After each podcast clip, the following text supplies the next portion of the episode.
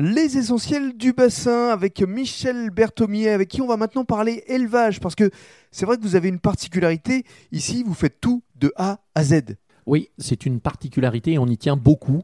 Euh, c'est la seule ferme euh, en France où effectivement tout est fait depuis A jusqu'à Z sur le même site. Nous avons ici une écloserie, donc euh, où prennent naissance nos esturgeons chaque année à partir de, des reproducteurs qui sont également sur notre ferme. Toute la partie élevage donc qui, qui est derrière nous, donc les, différents bassins, mhm. et l'atelier de transformation puisque la récolte, l'élaboration du caviar se fait ici aussi sur le même site. Alors combien de temps dure l'élevage? C'est quoi C'est une dizaine d'années? C'est une dizaine d'années une dizaine d'années le, temps moyen. Et alors, euh, comment euh, vous les élevez? Euh, Il y a effectivement un certain nombre de, de, contraintes ou, pas? Ou est-ce que ça s'élève tout seul? Alors, évidemment, ça ne s'élève pas tout seul. Il y a un certain nombre d'étapes. Mhm. alors, lesquelles?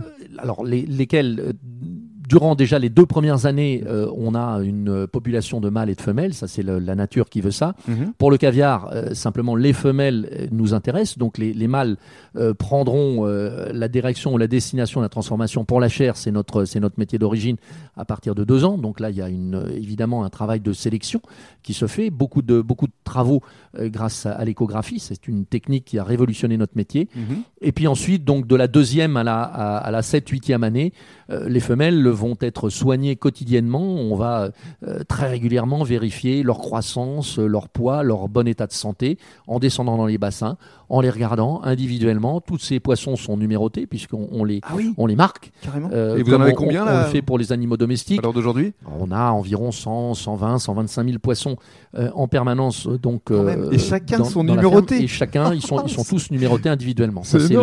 C'est aussi le pari de la traçabilité. Alors, votre caviar Perlita, donc fabriqué de A à Z ici à l'Esturgeonnière, c'est une gamme de, de combien de produits au juste? Alors on a voulu quelque chose de simple parce que je pense que pour que euh, le, public et les consommateurs comprennent, il faut que ce soit simple.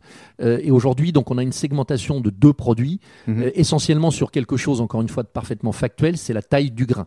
la taille du grain, c'est un des critères de, qualité du caviar. Donc aujourd'hui, on a voulu faire quelque chose de, de, vraiment mhm. facile.